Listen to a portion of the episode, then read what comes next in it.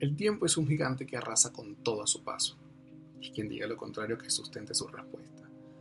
Pero lo que soy yo considero que todo es cuestión de perspectiva, de cómo se ven las cosas y de cómo deseamos sanar. Hace poco le dije a un amigo que el tiempo puede ser nuestro mejor aliado o nuestro peor verdugo. Sin duda alguna siento que es así, pues muchas veces queremos sanar heridas y este no nos ayuda y en otros casos olvidamos muy rápido aquello que pensamos que nos duraría para toda la vida. Por lo pronto debemos ser capaces de discernir lo que nos mantiene de pie, lo que nos impulsa a avanzar.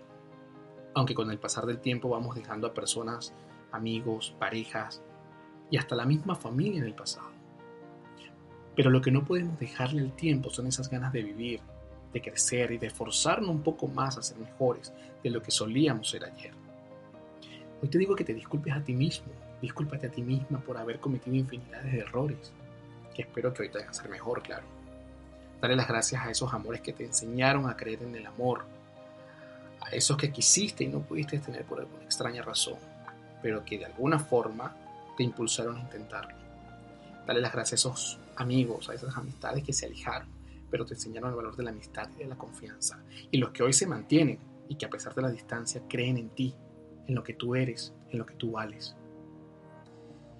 Dale las gracias a ese miembro de tu familia que un día te dijo que nunca te abandonaría que hoy es un completo desconocido. Simplemente dale las gracias a la vida y a cada momento que hoy te ha hecho ser la persona que eres hoy.